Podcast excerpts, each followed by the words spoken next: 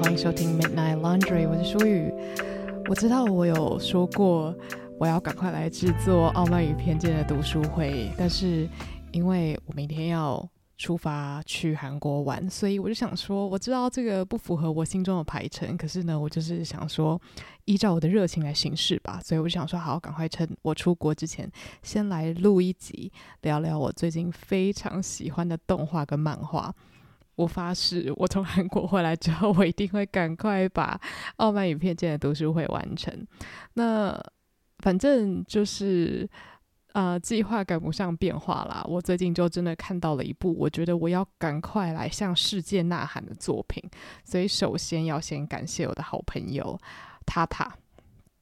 那这个好朋友呢，他之前就是在聊天的时候跟我分享说，我应该会喜欢一部作品，叫做《要动青春》，然后他就是非常非常推荐这样子。然后他就说，虽然他没有看过《枯与宫村》跟《好想告诉你》，可是他猜测风格可能是有点像的。然后，因为我本身就是非常喜欢，好想告诉你跟酷与共存，我就想说，好，没问题，既然你说了，我就会记在心上。这件事情大概是三个礼拜左右前发生的吧。然后，反正有一天呢。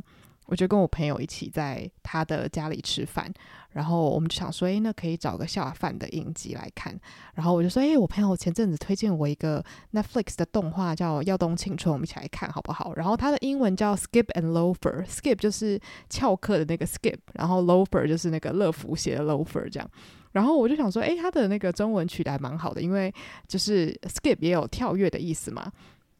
其实我不太确定作者当初用 skip 这个字是不是指跳跃，还是指翘课啦？可能要问作者本人。但总之我还蛮喜欢这个中文翻译。然后反正那时候我们就一边看一边吃，结果。我就意外的非常的投入，因为有的时候，如果你是把一个东西当做下饭的作品的话，你可能会边跟朋友聊聊，然后你可能就会略过很多作品的小细节。就我觉得，有的时候某些作品你自己一个人看的时候，会抓到比较多可能情感面的东西。可是我那天非常惊讶的发现，我马上就屌诶，就是真的是从。主题曲开始播的时候吧，我的第一个评论就是：诶，男主角超可爱的，就非常非常的肤浅。因为我本来就想说，哦，那应该就是两个超级可爱的人在高中里面发生的故事，然后互相扶持、互相成长这样子的校园片吧。可是当我看到大概第二集跟第三集的时候，我就觉得事情有一点不太对劲。这个不太对劲，就是指我发现我的情绪上面有一些很大的变化。反正那个时候的一个例子，就是我看到了里面的一个角色，他做了一件事情。那等一下我也会稍微讲一下，所以我先说今天。呃，这一集我会谈及许多情节的部分，所以如果大家真的非常介意这个动画跟漫画被暴雷的话，我还是推荐大家可以先去看动画跟漫画再回来啊。如果你觉得提提到一些呃作品的小细节你不是很介意的话，那可以继续听下去这样子。反正呢，就是这个角色他做了一些事情，然后我就觉得非常激动。然后那时候其实我是在跟朋友边聊那个剧情的细节，结果因为我太激动了，所以我就突然在那个剧中角色做了某一件事情之后，我就很大声的说：“有人在问你意见吗？”然后就我朋友就吓到，他就说：“呃，我我刚说了什么吗？”我就说：“没有没有，我在骂里面的角色这样子。”反正就是在那个时候，我发现好像事情有一点不太对劲，就是我好像非常非常投入在里面，然后这些动画里面的角色似乎有。引起我很真实的情绪或是回忆的的的反应，然后这也让我发现说啊，这应该不是我先前所想的，就是很可爱的青春校园片。我觉得作者他从一开始就抓到了很多人与人之间相处的啊、小细节。然后我们那天吃完饭之后，当然我们就继续做自己的事情嘛。然后我就回到家，然后再把动画追完。然后我真的非常惊讶的是，大概从第三集之后吧，我几乎每一集都在哭。我真的是被我自己的那个反应吓死，因为我其实是一个平常不太会因为看剧集而哭泣。虽然我觉得现在有越来越改变的趋势，就是我现在就是眼泪非常的丰沛，只要有一些让我就是戳到我点的东西，我就会立刻哗啦哗啦大哭。然后就想说，等一下这部动画不是小清新吗？为什么我会哭到不行？那会让我哭，其实有几个重要的原因。第一个当然就是可爱跟纯真到让我哭出来，例如说。日本的高中生不是都会有那个校园祭，就是校园的文化祭嘛？然后就是看到他们这么认真努力的看待这些事情，然后用尽自己的全力去把事情达成。那就算事情不如意了，也从中得到很珍贵的友谊跟经历，甚至可能收获一些爱情等等等等。就是在看到他们为了一些目标努力的时候，就会觉得真的好可爱。然后。就会想到自己当初在高中也是这样子，每天快快乐乐去上学，因为你知道有一群人跟你同样重视这件事情，然后你们有好多好玩的活动，一起可以努力的去达成。就是我不知道，我觉得作者他成功的用很不拔辣，但是用很平易近人的方式抓住了这样的心情，就是。我很喜欢作者，他写的都是一些常人绝对会经历到的事情，就是他没有要写一些哦，真的是非常就是光怪陆离，或者是浪漫到不行、可爱到很稀有的一些事件。他写的都是一些我绝对可以想到发生在我或是别人身上的事情，然后。他这么做之后呢，我也不会觉得说，哎呀，这东西我看过了，这个东西别人早就讲过了。他反而会让我打从心底觉得说，没错没错，有人好像是把我脑袋里的回忆用某种方式呈现出来了，然后觉得非常非常的感动这样子。然后另外一种可能会是在人际交往的时候。啊我觉得大家难免都会有内心很多的害怕，然后很多的脆弱。那我个人认为，作者就是用非常温柔的方式，把这些心情都画了出来，然后你可以去了解不同角色们他们是怎么去看待认识新同学、融入新环境这件事情。那因为每个人他过去读的国中都不一样，他的家庭背景也不一样，然后他个性也不一样，所以每一个人他害怕的点、他不安、不自信的点，会是十万八千里的。可是他外表呈现出来的样子，可能又跟他内心是很反差的。所以你就是看到这一群学生他们的个性一直在碰撞，价值观一直在碰撞，就会觉得哇，原来那些小心思真的有人理解，原来。我的烦恼真的是非常稀松平常的，因为每个人都有这些细腻的时刻，所以就是因为那种好像被看见的感觉，你就会打从心底的，就是涌出很多泪水，觉得哇，可以看到这样子的作品真的是太幸福了，就是连你都不了解的世界就被画出来了。我刚刚说的那个不了解，有点像是它可能被储藏在你的脑袋很后方，但是。你突然发现说啊，原来有作品可以召唤出这样子你都已经快要忘记的回忆或者是心情，就会觉得打从心底很感激。那我觉得其实整体看下来，无论是漫画还是动画，它都没有那种很就是催泪或者是好像悲伤的情节，可是它真的就是可以 让很多人看到不停的哭泣，就是不只是我，很多朋友都说就是在看漫画的时候一直眼眶泛泪。就是那种因为快乐跟温暖而感到内心暖到不行，然后你必须 要用哭泣来表达这样的快乐。他有 懂那个心情吗？就是我真的太推荐了，因为我已经很久没有感受到就是喜极而泣的这种状况，其实我觉得我在我人生中真的很少就是有喜极而泣，就是只有喜到就是大笑这样子。可是，在看《耀东青春》的时候，我真的非常非常多次，就是因为快乐，因为温暖，因为觉得可爱，因为觉得单纯，而打从心底的就是发笑跟哭泣这样子。我就觉得这些心情对我来说是很难得一见的，所以我就非常感谢作者用他的作品召唤出了我自己的这一面。那其实我我。的标题，因为我我现在已经先想好我的标题了，就是它真的是一个非常非常棒的同理心，无论是教材、宝典还是圣经，我觉得都可以啦。反正如果我是很小的时候看到的话，也许我会把它当做是一个同理心的圣经。我会这么说的原因，是因为我真的很喜欢作者他描绘每一个角色的方式。那当然，你也可以说哦，现在一个好作品，当然立体的角色根本就是必须了，它并不是一个多么难得的特点。可是，我觉得能够用非常轻描淡写的感觉，却深刻的把角色描绘出来，是一种真的很不错的功力。我非常非常喜欢这部作品的调性。那我觉得它的调性特别之处就在于，很多时候我们会看到、呃，漫画或是动画中的主角们。他们互相了解，就可能像是男主角跟女主角可能是天平的两端，但是他们的内心可能也是很复杂的。然后透过默默靠近，就了解彼此嘛。但是我觉得在这个作品里面呢，几乎就是所有的主角群，他们都有办法去互相了解。就是我可以在很短的时间内就同理每一个人，就是就像我一开始讲。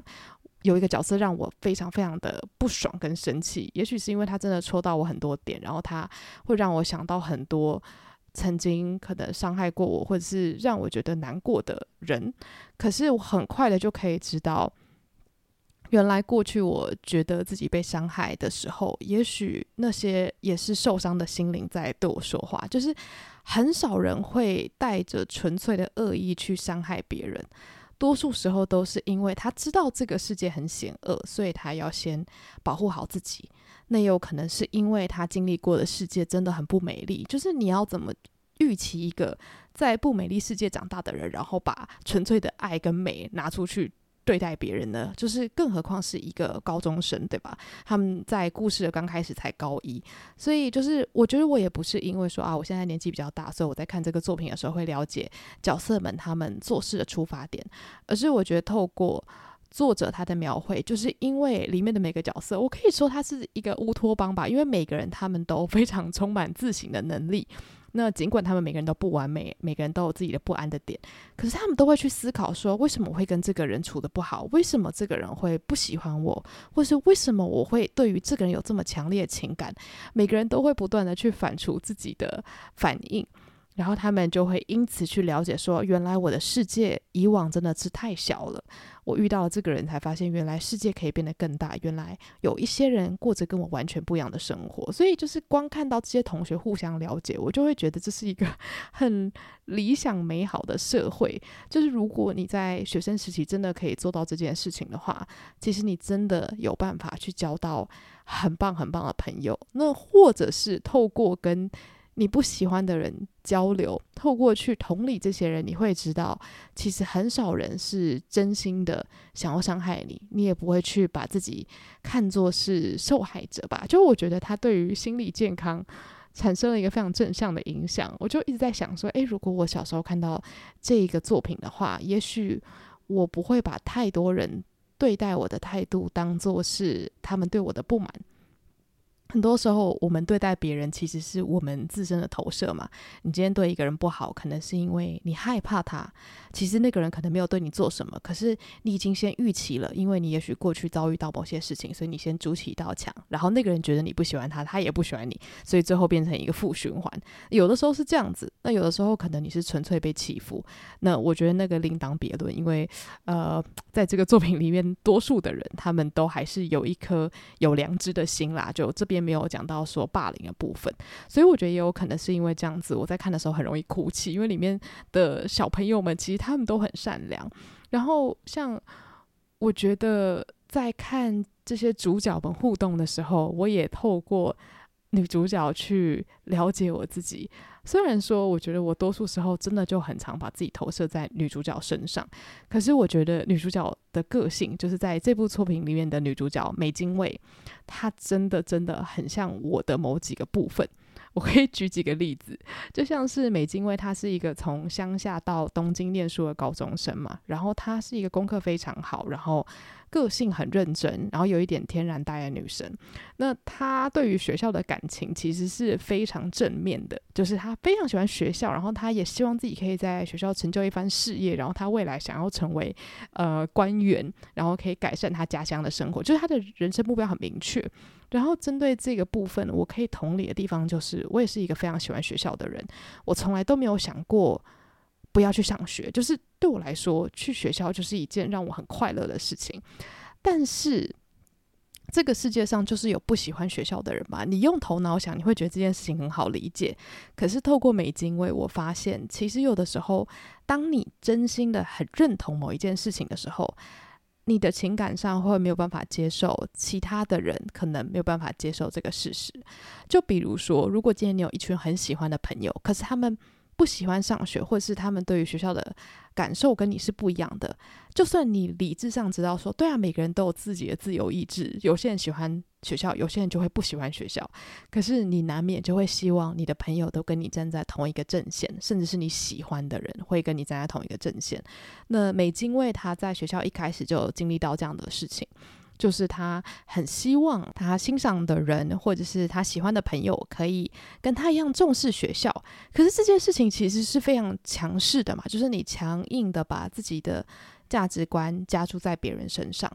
所以透过美津蔚，其实我可以看得出自己那种有一点点想要控制自己所爱的人的那种心情。就是我觉得这个地方很好，你看我们在这边多么开心，所以我也希望你跟我一样爱这个地方。但有的时候那样子的。爱或是那样子的友谊会造成别人的不快乐或是压力嘛？那我自己就会觉得，哦，就是这些人帮助了我去同理我自己，我理解美津蔚，我觉得他并没有错。可是同时，我也觉得别人不喜欢学校，那个也没有错。所以你会因此而受伤，别人也会因此而受伤。那你们也许都会互相反省。所以这件事情，我觉得它是一个很。美丽，然后又很复杂的状况吧。就是当你发现自己有这样子的控制心态的时候，当然这件事情我觉得它是需要被改正的，就是它应该是需要被释放的啦。但是同时，你也会发现，你不是会对随便的人有这样子的心情的。就是你越在乎一个人，你的那样子的心情会越严重，然后你就会伤得更深。所以就是在看这一段的时候，我就特别有感。然后再来就是我自己有在很多的桥段上面。被作者的细腻吓一跳，然后我也想要跟大家来举例一下，就算大家没有看过动画或漫画，我觉得应该也可以稍微体验一下，就是作者叙事的魔力这样子。那第一个我想讲的就是刚刚那个情况，就是主角美津卫呢，他跟男主角志摩在开学的第一天就因为在地铁站就是互相认识之后就成为了好朋友。然后美津卫呢，其实就是一直觉得志摩同学非常的棒，然后志摩他其实就是一个超级。帅气，然后非常善解人意的男生。但是反过来说，如果是观察比较细腻的人，就是观察比较细腻的同学了，就可以发现志摩他其实是一个，就是非常会去迎合别人，然后尽量都让大家感觉舒适的人。可是这样子的人，就代表他其实某种程度上一直在隐藏他自己真正的需要跟个性。然后其实志摩他就是一个早就已经习惯这样子生活了，他也不知道要用什么样其他方式去生活会比较舒舒服一点点这样。可是呃，美津味她就是一个完全没有修饰的那种超级天然呆的可爱女生。那我觉得主要也是因为她生长的环境。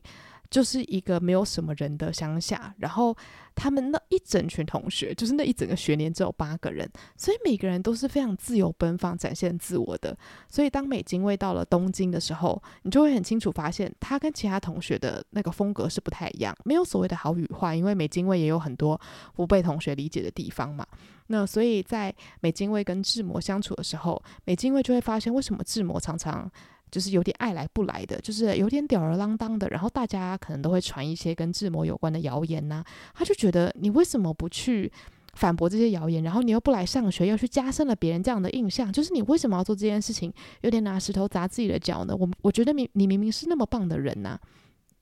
那所以这件事情就导致他们有一个不能算是吵架，但是我觉得他们心中就有一个疙瘩。那当时就是美津蔚他就有去。跟朋友聊聊这件事情，虽然他当时用的借口是说：“哦，这是我朋友发生的事情。”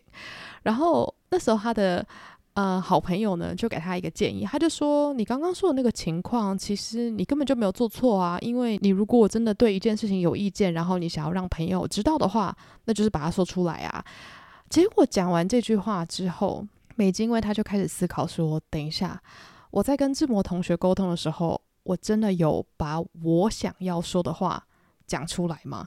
然后我就想说，这一段的的剧情到底在演什么？就是前面他们在吵架的时候，他们就把彼此的想法都讲出来，不是吗？为什么要去自省这一点？结果我就突然惊觉，就是啊，有的时候我们想说的话会被我们的自尊心给掩盖。因为美津卫他后来在思考整件事情的时候，他发现为什么他会生气，为什么他会不爽志摩同学爱来不来这件事情呢？其实是因为他很想要每天来学校的时候都可以看到志摩啊，其实就是这么自私、这么可爱、这么单纯的一个原因啊。他并不是因为觉得说啊，你你藐视学校这个系统，你不不不什么什么之类的。但是最根本的原因是因为你是志摩。我希望来学校的时候可以看到你，可以跟你说说笑笑、打屁聊天。我希望我们可以一起在这个学校拥有很快乐的回忆，这才是他最根本想要的东西。然后我就想说，这件事情是真的很八股，就是我们都知道，有的时候你可能骂你朋友说：“哎，就是你到底在干嘛？就是每天都一直抱怨同样的东西。”可是，也许你心里真正想说的事情是。我真的很希望看到你快快乐乐的，所以可不可以请你做出你觉得最正确的决定来让你快乐起来？就有的时候你会这样子嘛，你会用责骂来掩盖，其实你真的非常希望对方快乐，或是真的非常希望对方很健康，可以跟你长长久久的走下去，这样子的一个心情。然后我就觉得说，天哪，要是真的在高中时期能够有这样子的反省能力的话，那该会有多好呢？对吧？然后这是第一件事情。然后第二个是我真的真的超喜欢的一段，我还跑回去重看一次，为了要去反刍这个讯息。反正这一段呢，就是在漫画里面，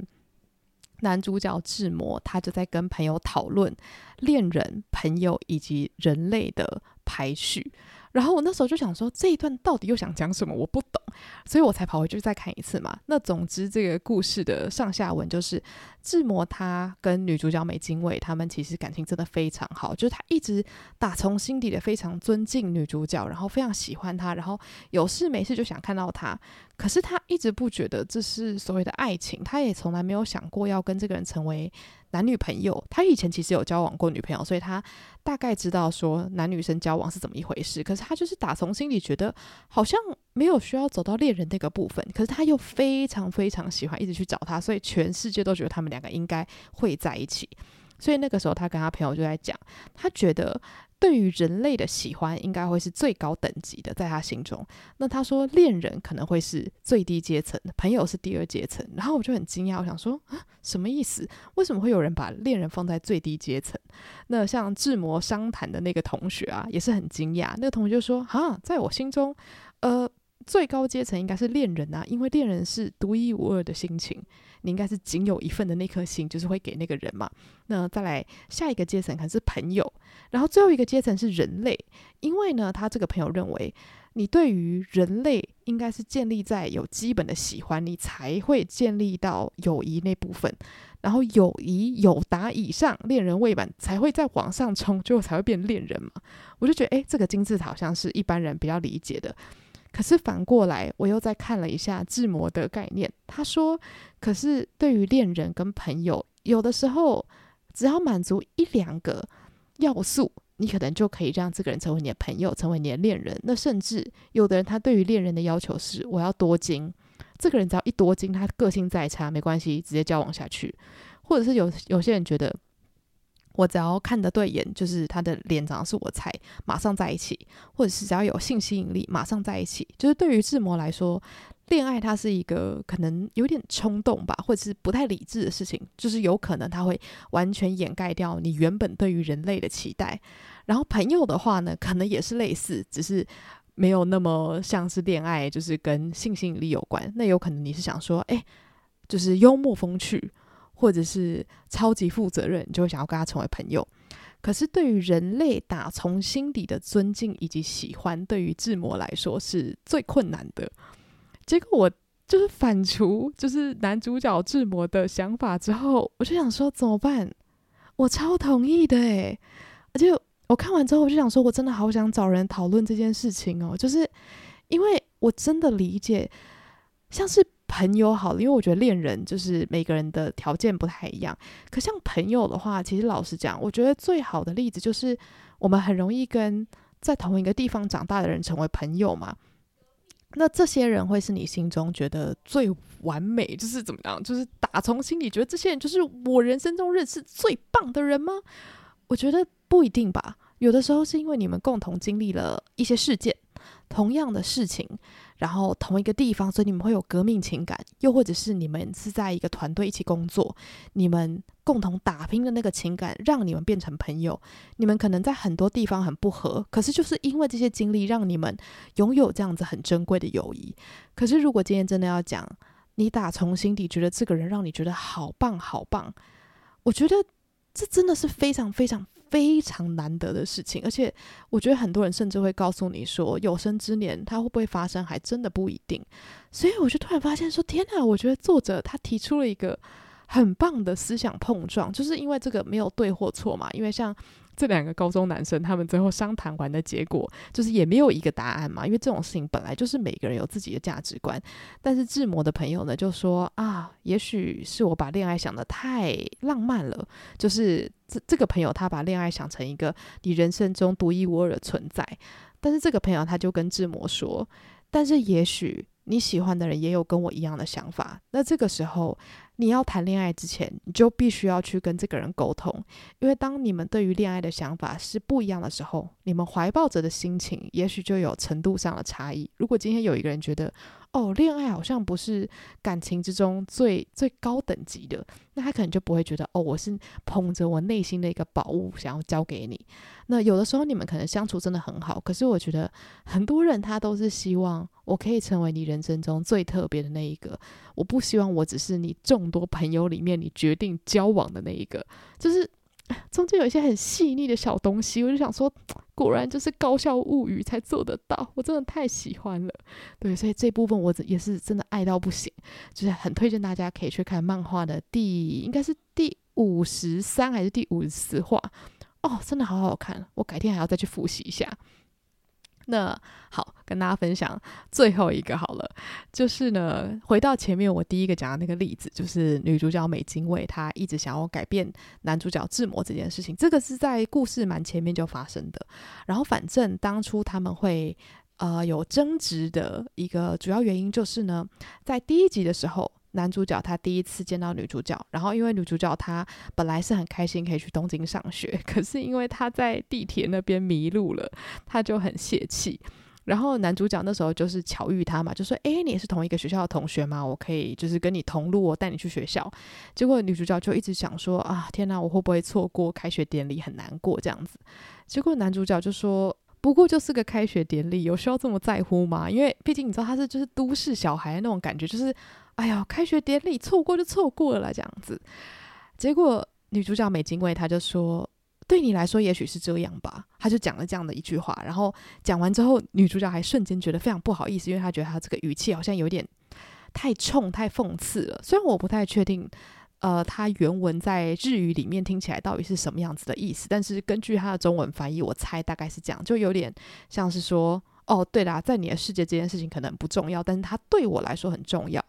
那我觉得它是有一点冲的，然后反正呢，就是在他们认识之后，他们又开始有了一些吵架嘛。就是我刚刚说的，女主角觉得男主角好像有一点对于学校好像呃不是那么重视，结果女主角开始解释说啊，我觉得学校有多么重要，然后跟同学打好关系会是多么美好的一件事情，然后不要让同学误会你是多么重要的一件事情的时候呢，男主角他就用一模一样的句型，他就说。也许对美津卫来说是这样吧，而且还是用那种超级开朗的语调，所以感觉格外讽刺。然后女主角她就吓到，她就想说：“天啊，该不会我当初第一次见到你说的那句话被你一直记着，然后你现在就是要以其人之道还治其人之身吧？”就是他们两个其实都被自己的这句话给吓了一跳。然后男主角他讲完之后，他也立刻就后悔了，他就觉得说。的确，我是被冒犯到了，没错。可是我有必要用这句话这样子去回嘴人家吗？我有必要好像讲的对方很喜欢学校就是错的吗？那女主角美金贵，她其实也因为这样子的一句话，她开始去思考说：对啊，我我我我到底是知道了什么？我有必要去管我的好朋友到底喜不喜欢学校，在不在乎学校这件事情吗？我有需要用我的价值观去压制别人吗？就是同一句话。在不同的情况下被表述出来，我觉得有时候会有很不一样的解读。然后甚至是同一个句型，你就会想到说，会不会对方其实还有一些未消除的怨恨，然后他想要透过这一次的争执，可能把以前的怨恨再丢回来，然后再加注在我身上，这样子。那这些其实都是推测嘛，就是因为你没有实际上去问对方。但是我觉得有的时候友谊之间的疙瘩就是这样来的。那我觉得百分之八十的时候，大家应该都会用自己的方式去消化掉。可是我觉得有趣的地方就在于，你在消化的期间，你可能就会忘记你脑袋中这些回路。所以在看这个作品的时候，它其实是帮助我去思考说啊，原来以往我可能觉得有一点点被伤害了，有一点点被冒犯的时候，我都是这样子去化解的。你必须要先。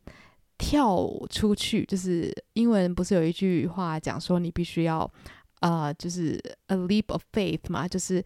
为了信念而跳出去，就是你必须要怀抱着相信对方没有要伤害你的心情，而去做出了一个结论是，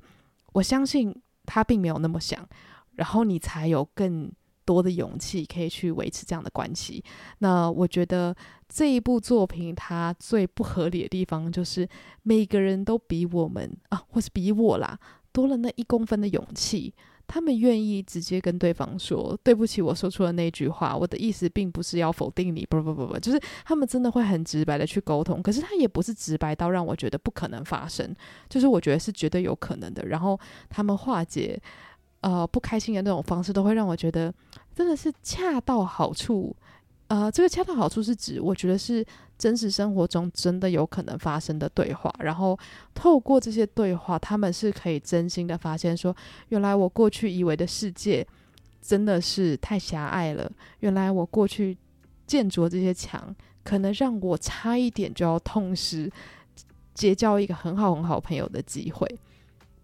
然后我就觉得哇，就是这些高中生他们都好棒哦，虽然他们根本不是 实际上的人物啦，但是就是看着他们成长，会让我觉得心里真的好开心，好开心。然后我真的迫不及待看到他们接下来的发展，就是无论是友谊还是爱情，都让我觉得非常的期待。但是呢，我唯一的怨言就是它的更新真的很慢。听说前阵子作者因为在监制动画的呃出品嘛，他就比较。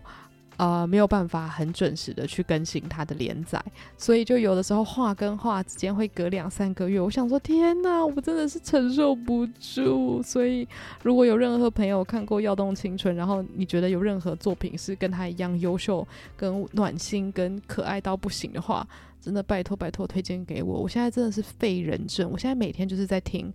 主题曲，然后看那个片头他们跳舞的那个片段，然后就一直傻笑。我就觉得我自己真的得了相思病。然后，如果你是还没有看过的人，我极力推荐你跟我一起把这个坑，你知道，就是给挖开来，就是你就跳进去。然后你看完动画之后去看漫画，我跟你讲，你的世界会变得非常美好。尤其是现在的情节刚好停在一个真的是让你揪心到会尖叫的程度，就是那个揪心是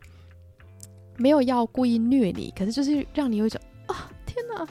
这就是青春。就 我要回去读高中，而且我一定要就是在这个有男女主角的这个学校，真的是他们真的是太可爱了。然后如果你有看过的话，也欢迎跟我分享哪一些角色在哪一些时刻让你非常有共感，又或者是他让你想到你人生中哪一些故事呢？反正都欢迎跟我分享啦。反正我现在就是一个非常需要跟人讨论的状态。那就感谢大家今天的收听。然后如果你想跟我讨论的话，也欢迎到我的 IG 或者是啊、Spotify 下面留言呢。我的所有的社群账号都会放在下方的资讯栏。这一集听起来剪接感应该比较低一点，就是可能会有比较长一点的空拍，因为我明天早上要很早就出国，所以呢就比较没有时间剪辑了。但是就祝大家收听愉快，然后我们下集再见喽，拜拜。